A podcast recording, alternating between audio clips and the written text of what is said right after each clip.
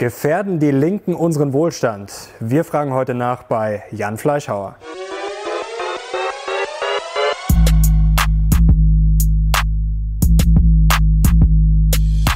Servus Leute und herzlich willkommen in einem brandneuen Video der Mission Money. Wir sind heute back mit einem Herrn, den besonders die Linken und die Grünen fürchten. Er ist Journalist und Autor, war lange Zeit beim Spiegel tätig und wurde vor allem bekannt für seine Kolumne Der schwarze Kanal. Und ab dem 1. August wird er jetzt für den Fokus tätig sein. Herzlich willkommen, Jan Fleischhauer. Ich freue mich hier zu sein. Wir freuen uns auch sehr. Herr Fleischhauer, jetzt sind ja die Grünen in den Umfragen bei manchen Instituten schon Stärkste Partei. Mhm. Jetzt, hier können Sie es jetzt zugeben, wählen Sie jetzt auch Grün? Äh, ja, naja gut, ich muss ja eigentlich die Grünen wählen, äh, weil mir kann ja nichts Besseres passieren als ein Bundeskanzler Robert Habeck. Ja, ich freue mich ja schon auf den Tag der Vereidigung, dann habe ich noch mehr zu tun als bislang, ähm, weil so viele, die äh, gegen die Grünen sind, gibt es ja im deutschen Journalismus nicht. Ne? Da kommen wir gleich noch dazu. Ähm, Habeck haben Sie schon angesprochen. Was macht denn für Sie dieses Phänomen aus? Äh, Friedrich Merz hat vor kurzem gesagt, habe ich gelesen, alle 90 Minuten verliebt sich ein Journalist in Robert Habeck. Was macht dieses Phänomen aus? Also ich glaube, äh, erstmal ist Robert Habeck natürlich so, wie sich äh, jede grünen Wählerin einen Mann vorstellt. Ja? Also so ein bisschen männlich, aber auch nicht zu sehr, ja, so, so metrosexuell. Das kommt schon mal super an. Hm, gab ja mal in den 90ern einen äh, Kanzlerkandidaten der äh, SPD, Björn Engholm, mhm. der ja auch immer davon geredet hat, äh, ein Stück weit müssen wir die Menschen mitnehmen oder wir müssen mit dem, mit dem Herzen denken und mit dem Kopf fühlen. So ein bisschen die Neuauflage äh, ist der Habeck. Na gut, und dann glaube ich, machen die Grünen halt der äh, deutschen bürgerlichen Gesellschaft ein Angebot, was äh, unschlagbar ist, nämlich äh, wählt uns, äh, beziehungsweise sagt in Umfragen, dass ihr für uns, für uns seid und dann dürft ihr so weiterleben wie bislang. Ja. wird jetzt, wird jetzt äh, Habeck so enden wie Martin Schulz oder glauben Sie, der hält das durch, bis er dann vielleicht Bundeskanzler wird? Also natürlich setzt ja äh, mit sagen wir mal, nehmen wir mal an, es gäbe jetzt wirklich einen, die Grünen würden das Kanzleramt erobern. Ja? Mhm. Äh, und das weiß jeder, das wissen auch die Grünen, ist natürlich ein Unterschied, was ich alles so fröhlich auf Parteitagen beschließe und in Programm, äh, Programme reinschreibe und die harte Realität des Regierens. Und es gibt jetzt eine ganz große Hoffnung, gerade bei den Sozialdemokraten, Teilen auch der CDU, dass wenn denn einmal jetzt die Grünen endlich wieder mitregieren, der Realitätsschock einsetzt und sie also eher denn schwer äh, zu Boden wirft, da bin ich gar nicht mal so sicher. Äh, weil die Grünen, und das können wir eigentlich seit 20, 30 Jahren beobachten, sind die einzige Partei, die es schafft, in einer Regierung zu sein. Mhm. Und sie sind ja bislang äh, auf jeden Fall auf Landesebene eine Reihe von Landesregierungen. Also in einer Regierung zu sein und gleichzeitig unter Beifall des Publikums gegen die eigene Politik Opposition zu machen. Das kriegt ja sonst gar keiner hin. Was ja auch lustig ist, äh, wir haben ja einen SUV-Rekord. Äh, ja. Und die Grünen sind trotzdem äh, weit vorne. Ist, ist Grünwählen vielleicht auch so ein Stück weit das eigene Gewissen beruhigen, nach dem Motto, ich wähle jetzt mal Grün, tue mit damit was für die Umwelt, fahre aber dann trotzdem weiter SUV und ja, tue ein bisschen was für die Umwelt, aber ist das auch so ein bisschen, no, ich bisschen scheinheilig? Sagen, was heißt scheinheilig? Ist, ist, ist der Gang in die Kirche am Sonntag scheinheilig? Weiß ich gar nicht. Also man geht in die Kirche. Ja, wenn beichtet. ich das dann nicht umsetze, privat. Ja, so ist, so ist der Mensch, würde ich sagen. Wir gehen in die Kirche, beichten, äh, dann sagt der Priester drei Rosenkranz. Und am nächsten Tag kann ich mein, mein Wirken sofort setzen. Ich meine, selbst der Mafiosi schafft es ja, äh, am Sonntag ähm, Buße zu tun und am Montag mit seinem, sagen wir mal, verbrecherischen Handeln einfach sofort zu äh, fahren wie bislang. Und so ein bisschen, glaube ich, funktioniert das im Augenblick auch bei den Grünen. Das stimmt. Aber was ich mir immer frage, Grün wird ja oft mit links gleichgesetzt. Ja. Sind die Grünen jetzt wirklich links? Also der typische Grünwähler, wir sind jetzt hier in München, ja, der wohnt dann vielleicht in Heidhausen, geht zum Biomarkt, setzt das auch vielleicht ganz gut um, aber ist im Durchschnitt ja sicherlich jetzt nicht unter den Ärmsten der Armen. Also das ist ja oft mal ein oft Mittel, vielleicht sogar Gutverdiener, wählt dann Grün, ist oberflächlich links, aber eigentlich sind die Grünen doch nicht wirklich eine linke Partei, oder? Naja, das kommt darauf an, wie wir links definieren. Also dass äh, sich Bürgertum und Linkssein gut miteinander verträgt, wissen wir spätestens seit den 70er Jahren. Also der Aufstieg natürlich von Willy Brandt äh, und der Sozialdemokratie wäre ja ohne äh, Unterstützung äh, des Bürgertums hätte nie funktioniert. Ich weiß es ja aus meiner eigenen Familie. Meine Mutter ist damals 63 bei Willy, äh, aus Begeisterung für Willy Brandt bei den Sozialdemokraten eingetreten. Also ich habe ja eine wirklich äh, gläubige Sozialdemokratin als Mutter gehabt. Ähm, was ist links? Also links ist sicherlich zum Beispiel der Glaube, dass der Staat es schon am besten weiß. Mhm. Und wenn irgendwo Probleme sich auftun, man es doch äh, sozialarbeiterischen äh, Bataillonen überlässt und im Zweifel halt so ein bisschen mit der Gießkanne der Umverteilung drüber geht und dann lösen sich die Probleme schon. Das ist ein tief linker Glaube. Daran würde ich sagen, glauben äh, Liberale und Konservative eher nicht.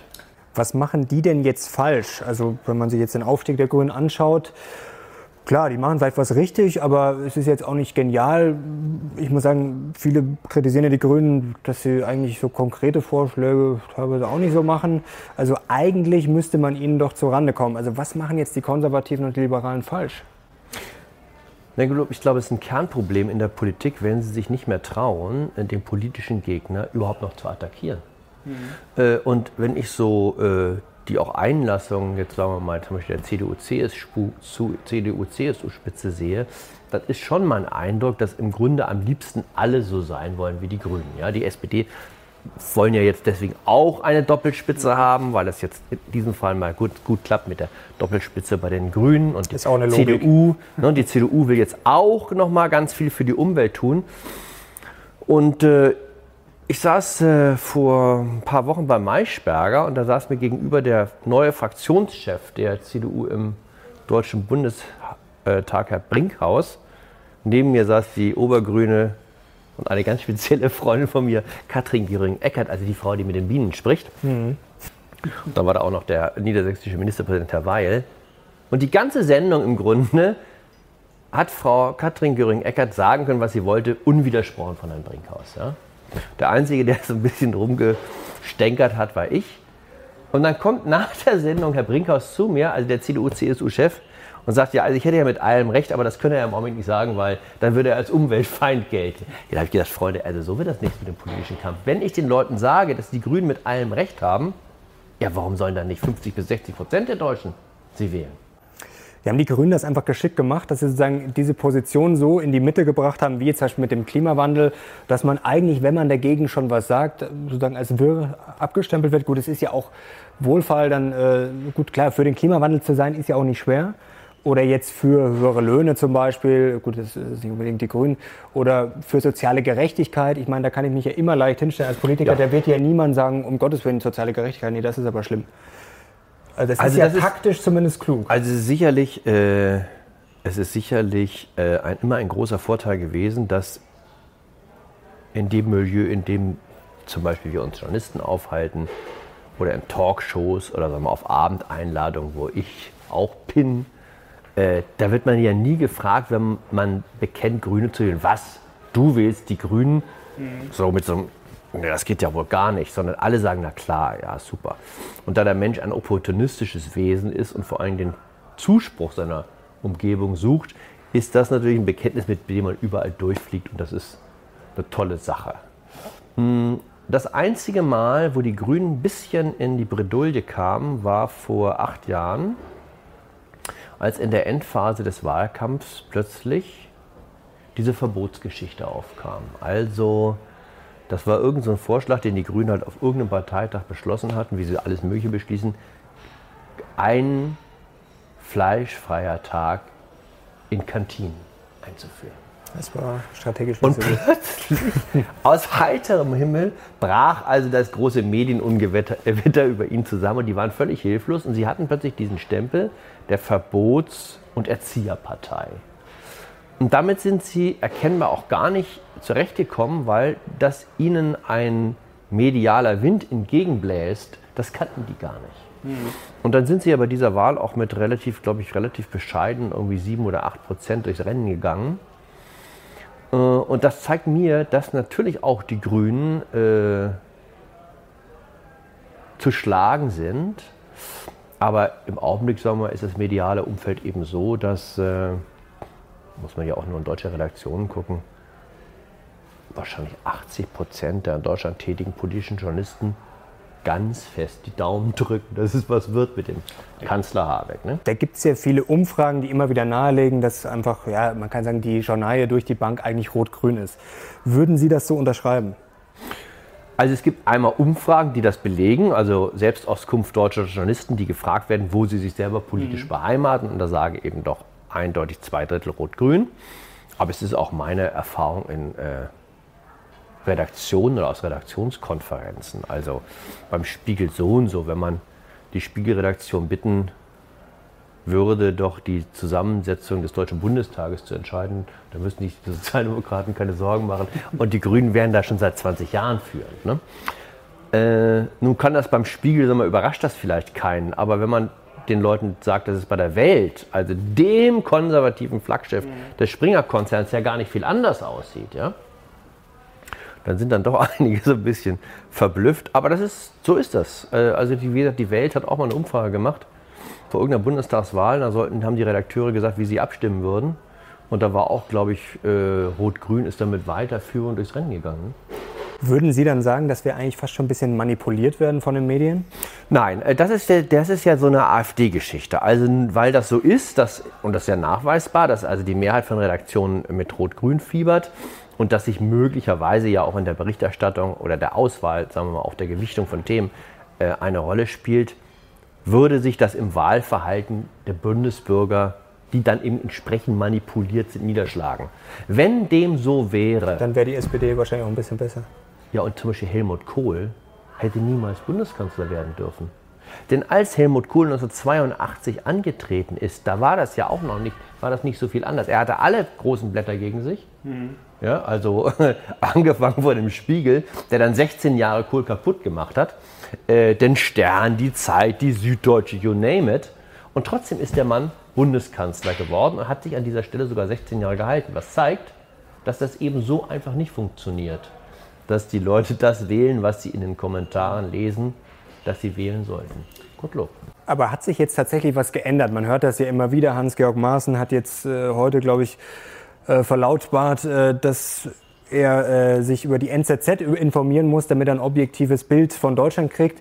Ähm, beschweren sich immer mehr. Fritz Pleitgen habe ich jetzt vorher erst gelesen, fürchtet auch um die Meinungsvielfalt. Sie sind jetzt schon lange im Geschäft. Hat sich da wirklich was geändert oder ist das einfach nur Einbildung? Also ich kann äh, den Herrn Maaßen, den ich gut kenne, nur mal empfehlen, dann doch mal ein FAZ-Abonnement abzuschließen. Ja? Da, also ähm, oder aber sagen wir mal, er ist dann doch so weit außen angekommen, dass er findet, wenn, dass er findet, dass auch die FAZ eine linke, ja, um nicht zu sagen kommunistische Postille sei. Das ist ja Käse, Quatsch. So. Ähm, was anderes ist, äh, Einlassung von Herrn Pleitgen, äh, dem ehemaligen, glaube ich, WDR-Intendanten, zum öffentlich-rechtlichen Rundfunk. Äh, ja, beim öffentlich-rechtlichen Rundfunk würde ich sagen, da ist es schon so, das ist auch nochmal was anderes, äh, die ja auch direkt von der Politik äh, über Aufsichtsräte kontrolliert sind. Ähm, da würde ich schon sagen, da könnten wir vermutlich feststellen, ähm, dass Positionen, die so ein bisschen rausragen aus dem ganz großen Mittelstrom, ja, sehr, sehr selten geworden sind. Ich glaube, der letzte, der die zum Beispiel offen die in diesem Fall Sache der CSU und die konservative Sache fröhlich vertreten habe, war Sigmund Gottlieb, der ehemalige Chefredakteur des Bayerischen Rundfunks. Solche Leute gibt es ja gar nicht mehr, ja? Äh, sondern da gibt es jetzt nur so, so, eben so Middle-of-the-Road-Kram. Äh, äh, da, da würde ich sagen, da, da trifft die Kritik zu. Ja. Also Maaßen hat vor allem die öffentlich-rechtlichen kritisiert, ja, aber da mischen ja auch wieder die Politiker mit. Das muss man fairerweise auch sagen. Ja, also ich glaube ARD und ZDF, äh, ich meine, so ein wie mich, ja, ergibt es doch im ganzen öffentlich-rechtlichen Rundfunk nicht. Ja, der, der mal, der wär's mal, der, mal Zeit geworden vielleicht. Der mal, sagen wir mal, er sich zum Beispiel die Grünen ordentlich mal vornimmt. Ja. Immer wenn ich den Fernseher einschalte, das ist alles Wahlaufrufe ja, äh, für, die, für die gute Sache. Jetzt haben Sie auch das Buch geschrieben, Unter Linken von einem, der versehentlich konservativ wurde. Wie konnte das denn passieren? Äh, naja, das aus, aus Versehen, aus Versehen äh, war ja äh, war ein Hinweis darauf, dass das ja in meiner Erziehung nicht vorgesehen war. Also ich komme aus einem Hamburger sozialdemokratischen Haushalt, wo ich also gewissermaßen mit der Muttermilch eingesogen habe, wie die Dinge zu sehen und zu bewerten sind und also wo die Guten und die Bösen stehen. Ja. Und von den Konservativen waren zum Beispiel immer nur als den Schwarzen die Rede. Äh, und ich glaube, wenn äh, meine Mutter ein Bild gesehen hat von Helmut Kohl, dann hat sie sich bekreuzigt. Ja? So war das bei uns. Äh, und dass ich eben aus mir erkennbar nun kein guter Juso geworden ist, ja? also kein kleinen Kevin Kühnert, ähm, das, darüber musste sie dann auch hinwegkommen. Und da war gewissermaßen das Buch dann das Coming Out, dass ich die Seite gewechselt habe. Aber dann sind Sie ja sozusagen der perfekte Insider. Was sind denn jetzt für Sie ja. die klaren Denkfehler der Linken? Also was, was machen die denn falsch? Na gut, haben wir so viel Zeit? ja, wir haben, wir haben Zeit. naja, aber also, also wie gesagt, das eine, was mich immer, äh, was sich natürlich, äh, was sich glaube ich auch in der Realität zeigen lässt, an einer Reihe von Fallbeispielen, also dass, dass, dass, der, dass der Staat es nun wüsste, wie es am besten geht. Ja? Also das ist ja so ein unrott, unrett, äh, ausrottbarer Glaube.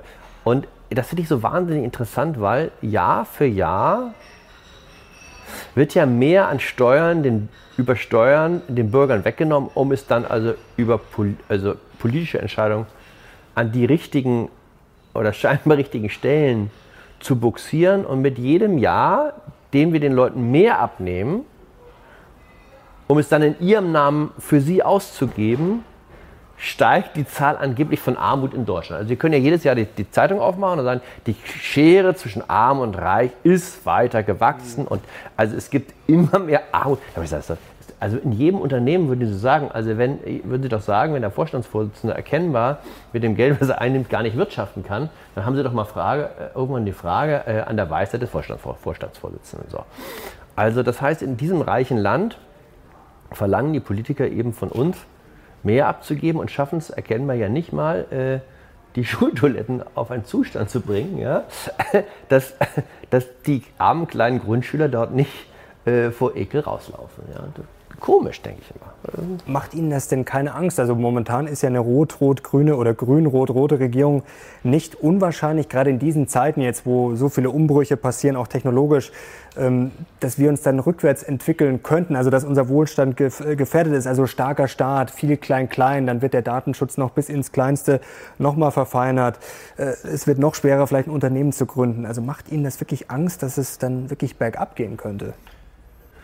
Na gut, dann bin ich ja kein äh, apokalyptisch äh, gesinnter Mensch. Wir haben ja auch 1998, also das erste Mal Rot-Grün in der Macht, ganz gut überlebt. Hängt halt davon ab. Also sagen wir mal, so einer wie Schröder, äh, der hatte natürlich schon noch eine klare Vorstellung dafür, was ein Industrieland wie Deutschland braucht. Und deswegen glaube ich, gibt es viele im Augenblick in der deutschen Industrie und in der deutschen Wirtschaft, denen sehr unwohl wird bei dem Gedanken, dass die Grünen die SPD als Volkspartei ablösen könnten. Also ich habe vor kurzem mit Herrn Oppermann, einem sozusagen der Big Five ja, der Sozialdemokratie, zusammengesessen. Äh, lange Fraktionschef im Deutschen Bundestag, heute Vizepräsident mhm. des Bundestages. Und Oppermann sagt, äh, dass äh, er das jetzt ganz oft hört. Wirtschaftsführer, die sagen, um Gottes Willen, die Sozialdemokratie darf nicht verschwinden. Und zwar, weil sie natürlich wissen, weil die SPD immer noch eine Partei ist, die eben sehr stark verhaftet ist, letztlich in der Arbeitnehmerschaft und die ein ganz klares Gefühl dafür hat, was geht und was nicht. Während die Grünen die Partei des öffentlichen Dienstes sind. Also man muss sich nur die Zahlen angucken. Wo werden die Grünen am meisten gewählt? Wo haben sie ihre stärksten Bataillone? Das ist in der deutschen Beamtenschaft. Lustigerweise, ja. Und wenn ich natürlich, sagen wir mal, von Steuereinnahmen lebe, also ich will jetzt gar nichts gegen den Beamten sagen, aber das ist natürlich kein, sagen wir mal, kreatives, am Kern der Volkswirtschaft operierendes Wirken. Das ist abgeleitet. Und wenn ich eine Partei bin, deren Anhängerschaft im Wesentlichen von Steuereinnahmen lebt, weil ich relativ weit weg von der Industrie bin, dann kann es schon dazu kommen, dass ich so mal die eine oder andere Fehlentscheidung treffe. Das ist möglich, ja. Aber ist das nicht massiv gefährlich? Also die meisten Leute würden wahrscheinlich, wenn man sie jetzt fragen würde, wie wichtig ihnen Freiheit ist, würden sie wahrscheinlich sehr, sagen, sehr wichtig ist was Tolles. Aber offensichtlich entscheiden sich ja dann sehr viele Menschen eigentlich gegen die Freiheit. Haben, haben die Deutschen Angst vor der Freiheit? Na gut, äh, das ist ja so. Also Weil an sich fürchte ich den Staat ja eigentlich. Oder was heißt ja, fürchte ich, aber ich, nee, ich will nee, zumindest nicht, dass ja, er sich in also, alles einmischt. Also der, das, ich würde mal sagen, eine, eine, eine Grundkonstante oder etwas, woran, worauf sich die Mehrheit erkennbar der Deutschen einigen können, ist, dass es gut ist, dass es den deutschen Sozialstaat gibt. Klar. So, und dann kann man immer in Umfragen jetzt einzelne Übertreibungen ihnen vorhalten, dann sagen wir, da sind sie auch natürlich dagegen.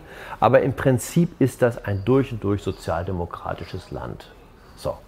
Das heißt, äh, und so wählen die Leute ja auch. Hm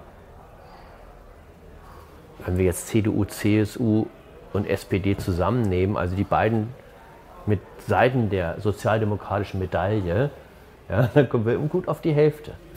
So, ähm, und die anderen verteilen sich dann so. Das ist, glaube ich, das ist sehr tief in uns drin. Da unterscheiden wir uns auch erkennbar von angelsächsischen Ländern. Die, die Freidemokraten, also als die liberale Stimme, haben es immer schwer gehabt. Die sind ja nie über 5, 6, 7 Prozent nicht hinausgekommen. Ähm, so. Äh, und, und, äh, und dann diffundiert das eben, wie gesagt, die Grünen, die ja auch zum Teil jedenfalls ähm, sozialdemokratische Erblasser sind. Also wenn sie dagegen jeweils als Partei antreten, haben sie es schwer in Deutschland. Liegt es auch an den Personen? Also Habeck kommt ja gut an. Bei der SPD sieht man jetzt nicht wirklich viele, die gut ankommen. Bei der CDU wird es auch schon schwierig. Ähm, Sie wurden ja selber auch schon als Chefprovokateur gerne mal bezeichnet vom Spiegel. Fällt man heutzutage eigentlich nur noch als Populist auf und oder zumindest wenn man richtig Rambazamba macht, wie ja auch Kevin Kühnert, und fehlt das einfach den anderen Parteien? Wie jetzt eine SPD. Naja, also ich finde, also ich glaube nicht, dass zum Beispiel Robert Habeck als äh, Populist wahrgenommen wird, der jetzt äh, mit Aber besonders scharfen Äußerungen. Er kommt gut ja. an. Gut, aber das, der, hat eine, der hat eine ganz eigene Art gefunden des Gefühlssprechs, ja, mhm. mit dem er die Herzen aufschließt. Das ist ja eine, auch eine eigene Kunst. Ähm, nein, ich glaube, das äh, zeigt der Wahlerfolg, sagen wir mal, in, in großen, auch Flächenländern wie Niedersachsen, äh, dass jemand wie Herr Weil, also der sozialdemokratische Präsident von Niedersachsen, ist, glaube ich, ein Politikertyp, der jetzt nicht besonders viel Strahlkraft hat und schwungvolle Reden hält, aber wo die meisten Menschen wahrscheinlich bei der nächsten Wahl sagen werden, der hat uns vernünftig regiert, den kann man vertrauen. Ja? Hm, der macht keinen großen Unsinn, was ja schon viel ist bei einem Politiker. Und, äh, und ich glaube, solche Typen, auch Angela Merkel, ich meine, Angela Merkel hat in ihrem Leben noch nie eine Rede gehalten, bei der sie nicht im Grunde eingeschlafen sind. Ja? Äh, und trotzdem ist die Frau wahnsinnig beliebt. Äh, regiert jetzt im 14. Jahr. Ihre Umfragewerte sind dafür immer noch Bombe. Ja, mhm. Was alle ihre Kritiker äh, entweder übersehen oder heimlich zur Weißglut bringt. Ähm, trotz dieses erkennbaren Defizites des relativ charismafreien. Aber trotzdem haben wir das Problem, dass eigentlich in den Medien immer sagen wir mal, die streitbaren Personen ja. sind. Es ist Trump, ein Kevin Kühnert kommt mit Äußerungen ums Eck, wo man jetzt mal sagen kann, okay, die sind eher wirr. Also ob es sich jetzt lohnt, monatelang darüber zu diskutieren, ob wir BMW verstaatlichen sollen, ob es da vielleicht nicht was Sinnvolleres geben würde, auch ein Boris Johnson in Großbritannien. Also man muss ja schon sagen, ja, man fällt schon auf, oder es ist relativ einfach, mit sehr provokanten Aussagen in die Medien zu kommen, mit vernünftigen Vorschlägen, auch wenn wir jetzt natürlich eine Frau Merkel haben, die äh, die man als sehr vernünftig einschätzen kann. Trotzdem, also vernünftige Debatten werden ja schon eher selten geführt. Also meistens geht es ja darum, ja, alle Aussage. Also, aber nun würde ich sagen immer, also in los. den Medien vorkommen heißt ja noch nicht gewählt zu werden. Das ist immer das eine. Das ist klar.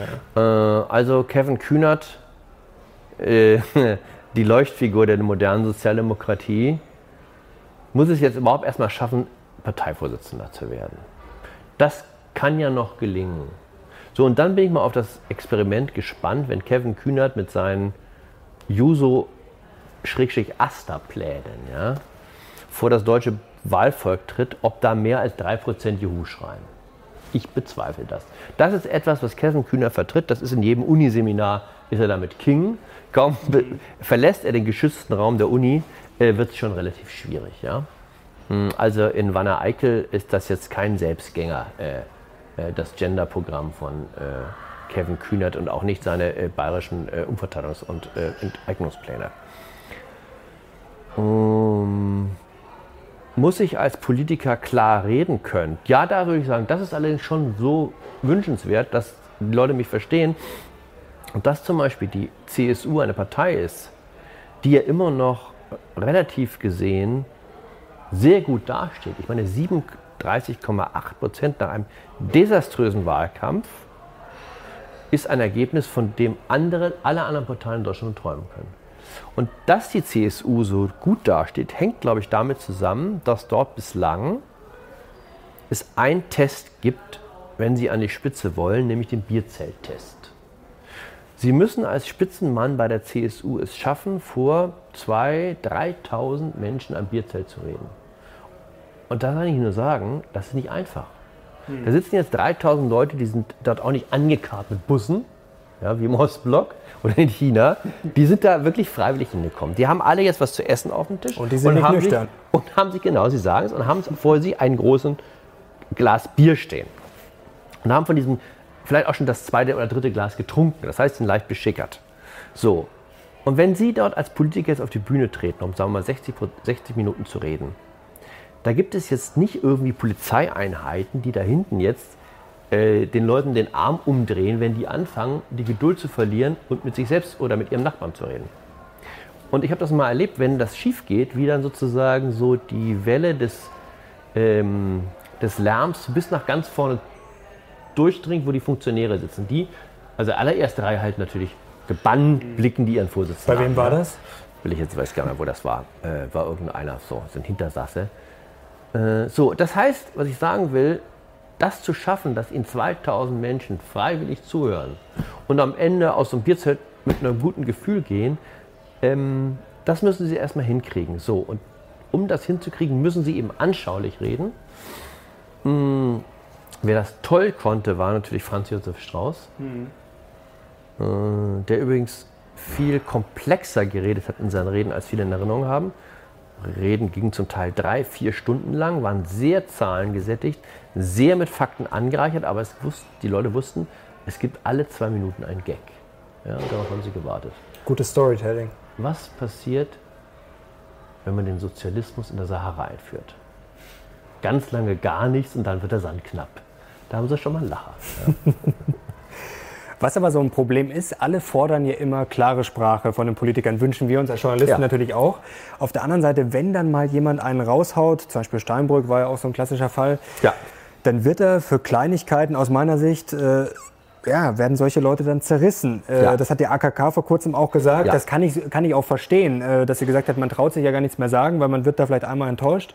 Und dann denkt man sich halt, ja gut, dann sage ich halt jetzt nichts mehr, weil sonst kriege ich auf gut Deutsch auf die Fresse. Äh, das ist doch, woher kommt denn dieser Widerspruch? Na gut, das ist, ähm, also wir sagen ja immer gerne, Politiker sollen authentisch sein. Genau. Das ist eine ganz große Sache, also das authentisch sein. Das heißt, so reden, wie sie wirklich denken und wie ihnen, wie es so schön heißt, der Schnabel gewachsen ist. Wenn sie das denn tun, sind, äh, da kann ich nur jedem Politiker sagen, um Gottes Willen, red ja nicht so, wie der Schnabel gewachsen ist. Die letzte, die das versucht hat, war Andrea Nahles. Wir wissen, wie sie geendet hat. Äh, und sagt bloß nicht das, was dir als erstes in den Kopf kommt. Woraus wir erkennen können, weil da wirst du sofort zerrissen woraus wir erkennen können, dass das Authentische ein wahnsinnig artifizielles, das heißt künstliches Konzept ist. Mhm. Der Trick ist nicht, nicht authentisch zu sein, sondern authentisch zu wirken. Mhm. Das ist aber was völlig anderes. Das heißt, das ist ganz hohe Schauspielkunst. Das ist in Wahrheit das, was die deutsche Öffentlichkeit von Politikern erwartet. Ja? Und wer das zum Beispiel natürlich perfekt konnte, war so jemand wie Bill Clinton. Mhm. Ja? Ähm, ich habe Bill Clinton, als ich in Amerika war, einmal erlebt. Da war er, das war schon nach seiner Zeit als Präsident. Ähm, das war bei irgendeinem so Trauergottesdienst.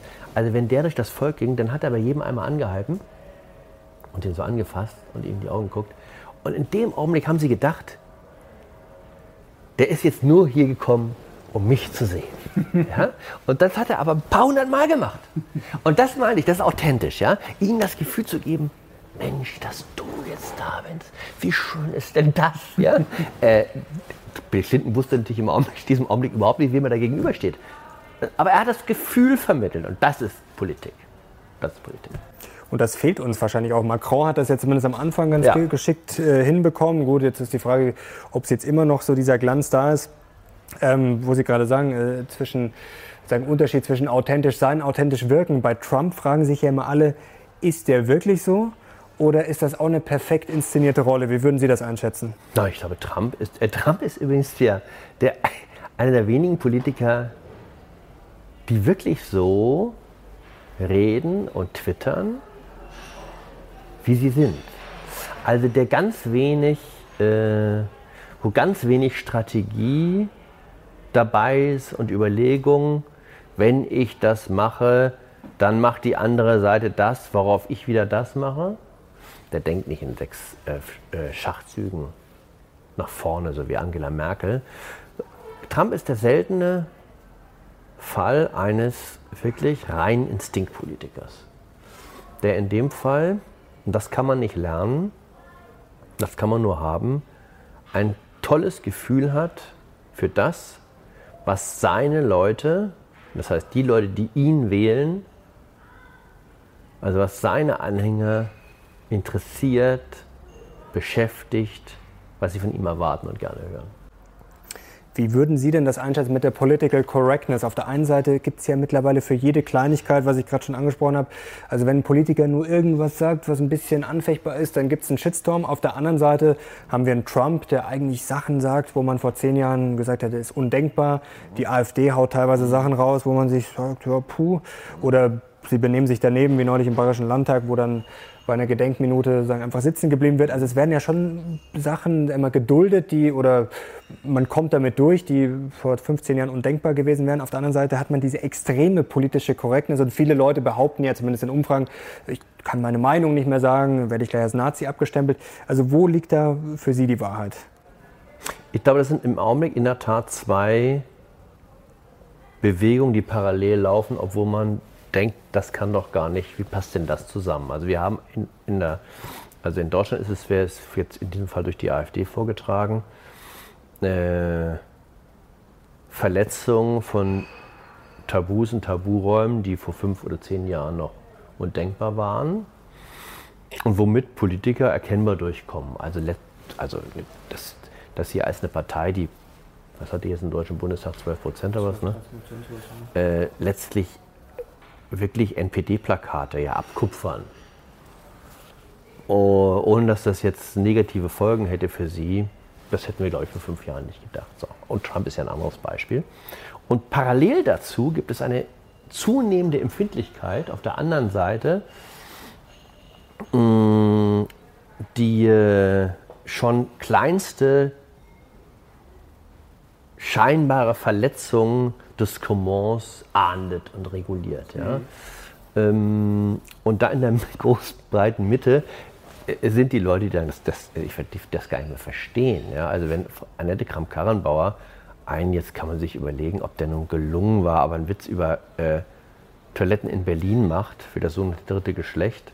Da diskutieren wir Und dann, also genau, und dann gesagt, also ganz schlimm und äh, das zeigt, wie, äh, also rückschrittlich sie ist und so weiter und so weiter.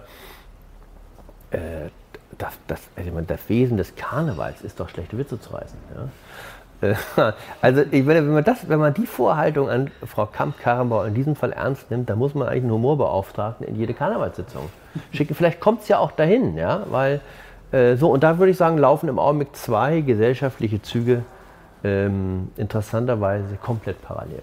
Aber ist das so ein Problem, dass man vielleicht gefühlt auch nicht wirklich vorwärts kommt, gerade in äh, den Diskussionen, weil viele einfach nur noch die eigene Meinung bestätigt haben wollen, nach dem Motto, ich gucke mir nur noch Sachen an, die jetzt meine Meinung bestätigen. Und wenn da einer nur 5% abweicht, dann ist er sozusagen bei mir gestorben. Das merken wir auf dem Kanal auch manchmal.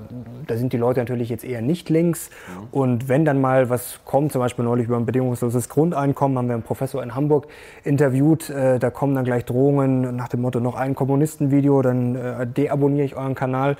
Mhm. Ähm, ist das so ein Problem, dass einfach sozusagen, wie Sie gerade sagen, in der Mitte, dass die Leute das teilweise gar nicht mehr verstehen und links und rechts ähm, geht es nur noch darum, das eigene Weltbild zu bestätigen und eigentlich nicht mehr ja, sich gegenseitig ein bisschen zu befruchten und zu diskutieren, sondern einfach nur noch Recht zu haben? Also äh, das, was Sie beschreiben, kann zwei Gründe haben. Einmal natürlich ist äh, heute durch die Möglichkeit, sich über Twitter, Facebook oder jetzt ebenfalls in den Kommentarspalten, zum Beispiel hier, zu äußern, äh, die Möglichkeit gegeben, äh, auch für jeden Depp sich zu äußern, der früher nie eine Plattform gehabt hätte. Also der ja, dem man sozusagen ja schon den Weg dadurch verlegt hätte, äh, jetzt in diesem Fall Focus Money und die Redaktion zu beschimpfen, weil er hätte ja sich, hätte ja sich erstmal hinsetzen müssen, dann hätte er also ein Papier und einen Stift finden müssen, möglicherweise dem Haushalt, in dem er lebt, schon schwierig, dann hätte er es also zu Papier bringen müssen, dann hätte er eine Briefmarke finden müssen und es einwerfen. Komplizierter Weg. Heute reicht, ich sitze an meinem Handy, ärgere mich über was und äh, kotze einmal sozusagen rein. Ja, das ist innerhalb von zwei Minuten erledigt. Ja. Das heißt, der Mob, den es immer in Deutschland gegeben hat, oder die Blöden, äußern sich jetzt völlig ungehindert, so wie es gar nicht möglich war. Hat, haben diese Leute zugenommen? Wahrscheinlich nicht.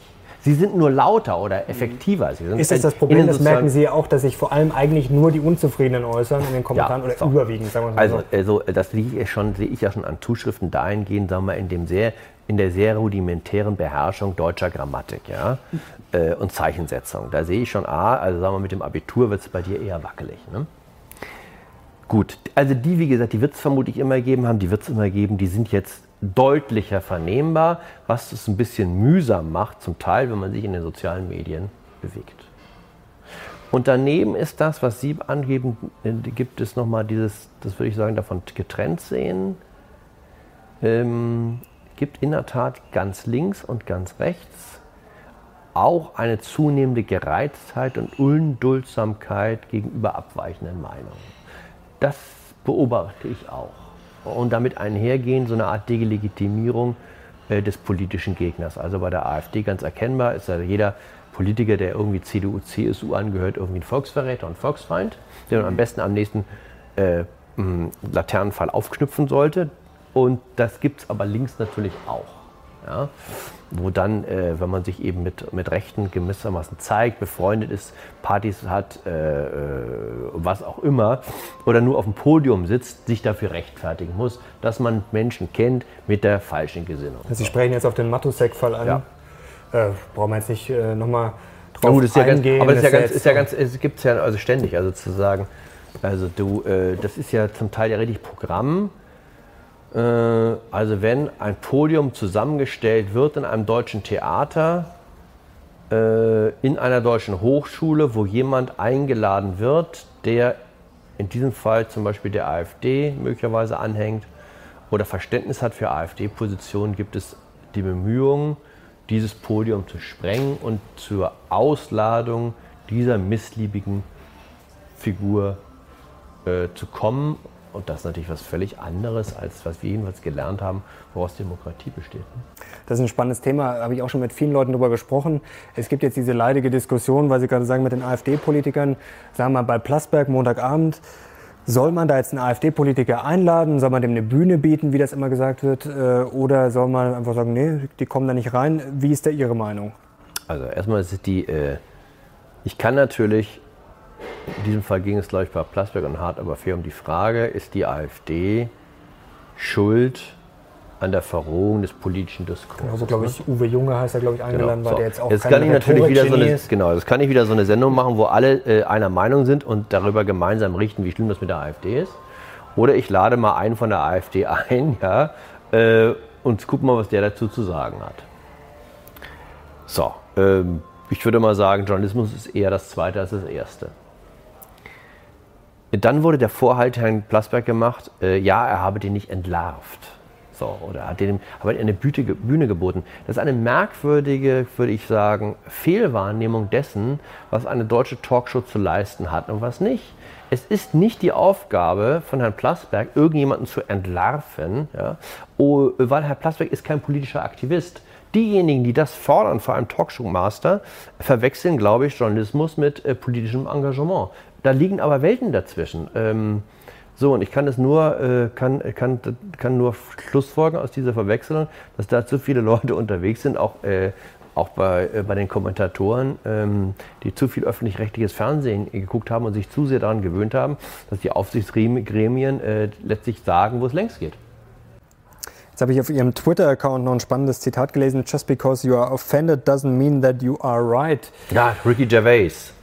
Jetzt kann ich mir das äh, vielleicht abschließend noch kurz, äh, äh, kann ich mir das noch nicht so richtig vorstellen beim Spiegel, wie das war, Sie sozusagen als Outlaw, als ja. Konservativer, als Rechter, wie auch immer.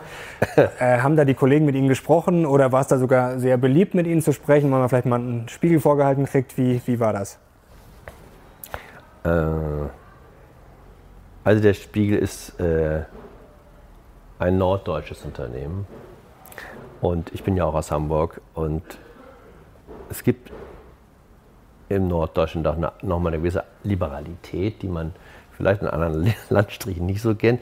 Die, die Bayern, also schreiben sich ja, jetzt bin ich ganz, ganz, ich auf, begebe ich mich auf ganz dünnes Eis mit dem, was ich sage, aber die gibt ja diese Sprichwörter hier, äh, äh Bavarias, äh, lieber, lieber Tag, ich müsste sagen, ja, alle Lateiner wissen.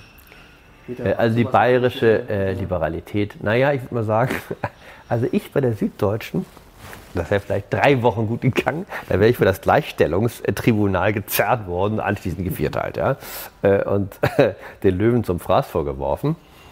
Ähm, nein, also äh, es, gab Kollegen natürlich, äh, auch beim Spiegel, die jeden Tag gebetet und geknetet und gefastet haben, dass endlich, endlich der Fleischhauer nicht mehr schreibt. Ja. äh, ich bilde mir ein, das war eine kleine radikale Minderheit. Ähm, und es ist ja so, wovon ich sehr profitiere, von einer menschlichen Eigenschaft. Äh, wenn man über andere Menschen schlecht spricht, tut man es in der, in der Regel hinter ihrem Rücken.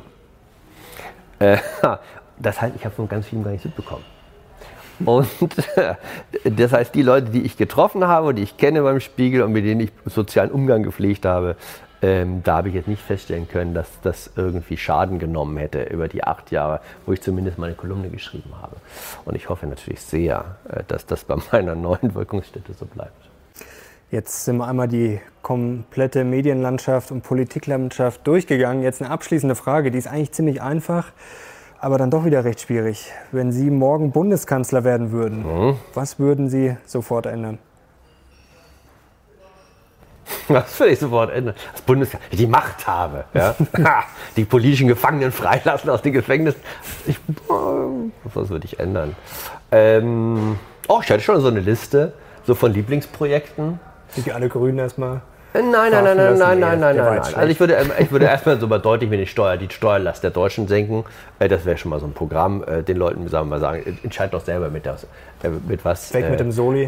Was du, mit was du, ähm, was du mit deinem Geld machen möchtest. Ich glaube, das kannst du besser entscheiden als ich. Ähm, ich würde Facebook zum Beispiel mal so richtig zwirbeln.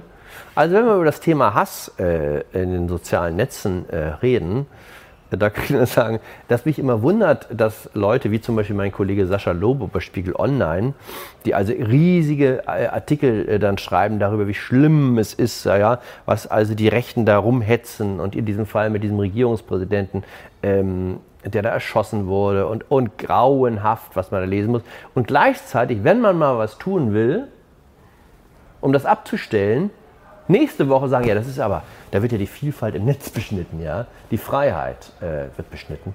Mm, also, äh, um ein Beispiel zu nennen, bei Facebook, und ich glaube, das wirklich, das wäre ein zivilisatorischer Beitrag, da mal äh, für Ordnung zu sorgen. Wenn, wenn wir jetzt, nachdem wir hier mit dem Interview zu Ende sind, auf der Suchleiste, die es bei Facebook oben gibt, nach Begriffen eingeben, hat Hitler die Juden vergasen lassen. Hm garantiere ich Ihnen, finden Sie fünf Links auf Artikel, wo steht, dass es eine ganz schlimme Erfindung ist der Juden, um dem armen Führer was ans Bein zu binden. Ja? Also das ist Holocaustleugner, ist in Deutschland strafbar. Gibt einen Horst Mahler, ehemaliger RF-Anhalt, der ganz zur Rechten gewandert ist, der sitzt seit zehn Jahren in, in, in, im Knast in Brandenburg dafür. Da sieht man, das wird ernst genommen. Wenn sich das zur Anzeige bringen in Deutschland, das habe ich doch bei Facebook gelesen, die nehmen das noch nicht mal von sozusagen den Link von ihrer Seite, Dann sagt der Staatsanwalt, oh, das ist schlimm. Da müssen wir uns mal drum kümmern. Dann schreibt er in Facebook Deutschland, die sagen, wir sind hier eine reine Anzeigeannahmestelle. Haben wir nichts mit zu tun. Wenden Sie sich bitte nach Irland, dann schreibt er, du musst dieser arme Staatsanwalt erstmal sein Englisch zusammenkramen, dann einen Brief nach England, Irland schicken, dann sagen die also in Irland, wissen wir auch nicht, gehen wir nicht, so, kriegt keine Antwort mehr. Mein erste, meine erste Amtshandlung als Bundeskanzler in Deutschland wäre, wenn ich als Facebook in Deutschland operieren will, dann machen wir das so wie mit ausländischen Fernsehanstalten, Sky News zum Beispiel. Es muss einen in Deutschland rechtlich Verantwortlichen geben, den ich im Zweifel vor Gericht bringen kann. So viel kann Facebook dem armen Mann gar nicht zahlen für das juristische Risiko, was der dann eingeht. Und ich sage Ihnen, der ganze Wahnsinn werden, wird morgen verschwinden. Das wäre mal so eine praktische Amtshandlung, die ich als Bundeskanzler als erstes durchführe. Das ist doch ein schönes Schlusswort. Deswegen hoffen wir auch auf sehr viele Kommentare, sehr viele anständige Kommentare, aber natürlich auch kritisch. Wie gesagt, wir lassen uns gerne kritisieren, aber es muss natürlich immer ein gewisses Augenmaß haben. Herr Fleischhauer, herzlichen Dank. Das war sehr spannend. Ich glaube, das wird unseren Zuschauern zu Hause gut gefallen, wenn auch mal die Grünen ein bisschen ihr Fett wegkriegen. Leute, schreibt doch mal in die Kommentare, ob ihr auch Angst habt vor den Linken, dass sie unseren Wohlstand gefährden, wie ihr die Grünen findet und wie ihr vor allem Jan Fleischhauer und dieses Video fandet. Liken, teilen und natürlich abonnieren, wer den Kanal noch nicht abonniert haben sollte. Herzlichen Dank fürs Zuschauen und wir sehen jetzt raus. Wir sehen uns beim nächsten Mal. Ciao. Und bevor ihr schreibt, noch einmal in den Dude gucken. Sehr wichtig.